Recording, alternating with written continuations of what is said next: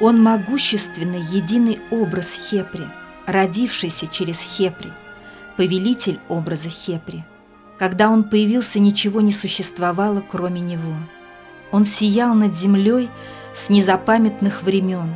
Он владыка света и сияния. Когда этот священный Бог создал себя, небеса и земля были сотворены его сердцем. Из книги «Папирус принцессы Несси Хенсу».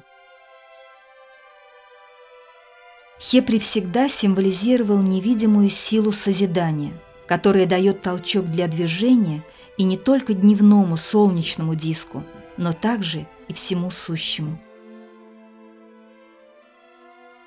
По легенде, Скоробей выходит из ноздрей головы Осириса, погребенной в Абидосе, возвещая таким образом воскресение этого бога из мертвых в мире небесном. С тех пор фигурка маленького жука, без устали катающего свой шарик из навоза, чтобы в нем не погибли семена новой жизни, стала символом импульса возрождения и воскресения, возникающего внутри инертной, но живой материи, готовой начать новое существование.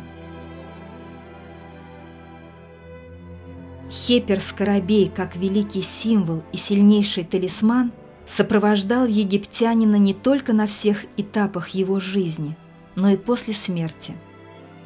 Египтяне говорили, что даже тело умершего, разлагающееся после смерти, содержит в себе зародыш новой жизни, бессмертную светящуюся душу, которая после смерти тела, освобождаясь, воскресает в мире ином и продолжает свое путешествие в мире небесном.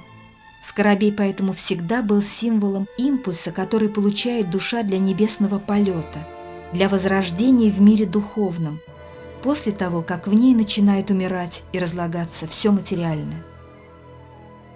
Он символизировал сокровенную силу сердца, который человек должен был пробудить в себе для того, чтобы возродиться, умереть и воскреснуть, победить любую инерцию и вытащить себя из любого болота, преодолеть любые испытания, ожидающие его в жизни и после смерти.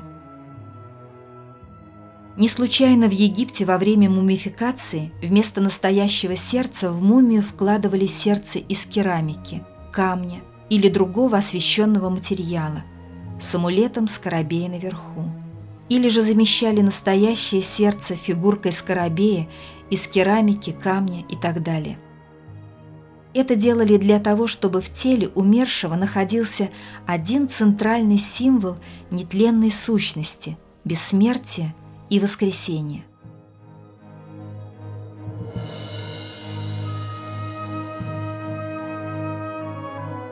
Во многих египетских текстах скоробей сердца описывается тонко и красиво, как Бог, обитающий в моем сердце, мой Создатель, мой Владыка, охраняющий свет во мне.